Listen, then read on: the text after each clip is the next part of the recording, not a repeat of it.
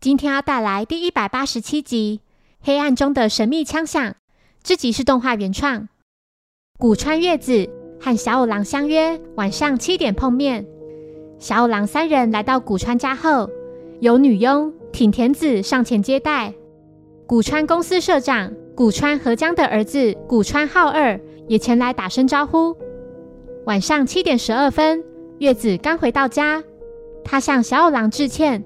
因为公事而耽搁了，女佣小声地向三人提及，月子的公司就快破产了。他的弟弟浩二沉迷赌博，被暴力集团逼着还钱。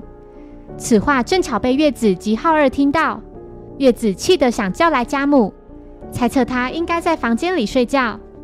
女佣不小心打翻了红茶，还洒到电视遥控器上，花了好长一段时间做清洁。一段时间后。何江的房里突然传来枪声，所有人立刻上前关心，但是房门已经从里面上锁。小五郎撞开门后，房间里一片漆黑。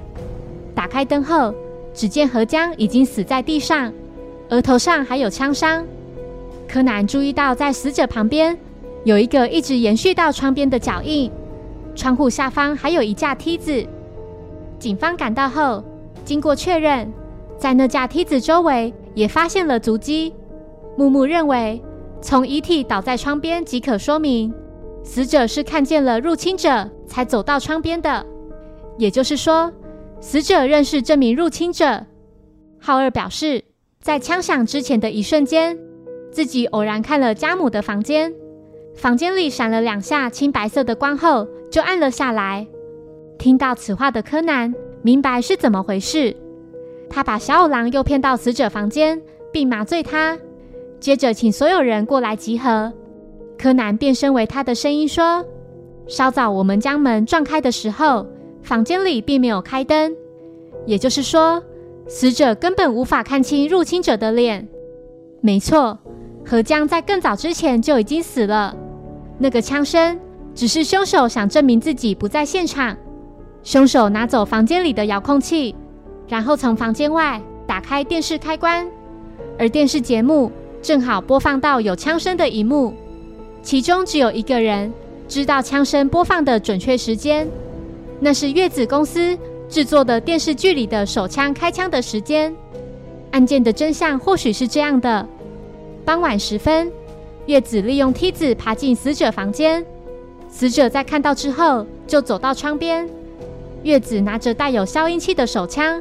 将其枪杀之后，扔掉作案时所穿的衣服，然后算准时间，带着他的证人女佣一起上到二楼。在此期间，偷偷按下遥控器开关。稍早，女佣打翻了红茶，还洒到遥控器。